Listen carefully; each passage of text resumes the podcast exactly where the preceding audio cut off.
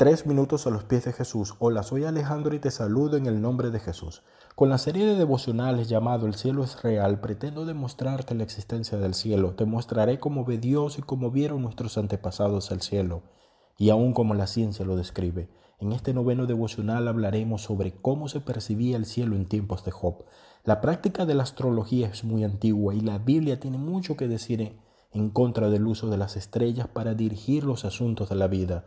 En el libro de Job, el cual podría ser el más antiguo de la Biblia, este se remonta a los tiempos de los patriarcas Abraham, Isaac y Jacob.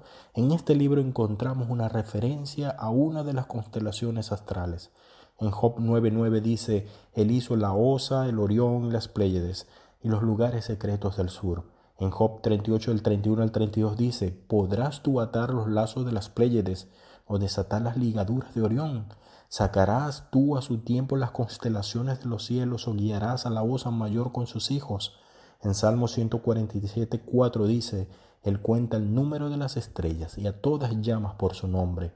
En Amos 5.8 dice, Buscad al que hace las Pléyedes y el Orión, y vuelve las tinieblas en mañana y hace oscurecer el día como la noche, el que llama las aguas del mar y las derrama sobre la faz de la tierra. Jehová es su nombre.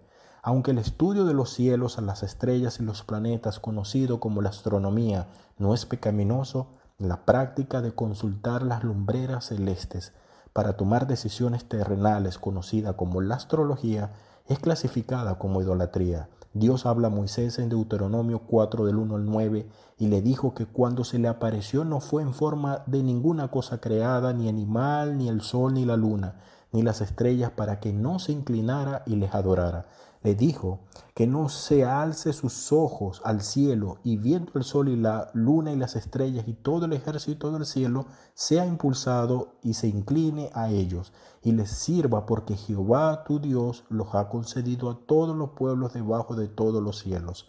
En segunda de Reyes 23 del 4 al 5 dice, Vemos como muchos quemaban incienso a Baal, al sol y a la luna, y a los signos del zodiaco y a todos los ejércitos de los cielos Muchas civilizaciones antiguas paganas como los mayas, aztecas, babilónicos, griegos, egipcios, etc., servían e idolatraban a los astros y constelaciones, pero no al creador de estas.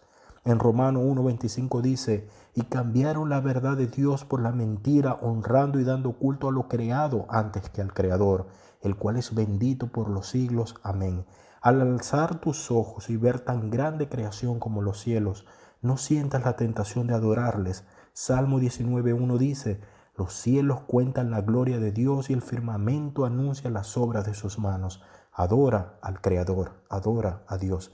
¿Qué opinas tú de esto? Déjanos tus comentarios en iglesialatina.com y esperamos tengas un día muy bendecido por Dios.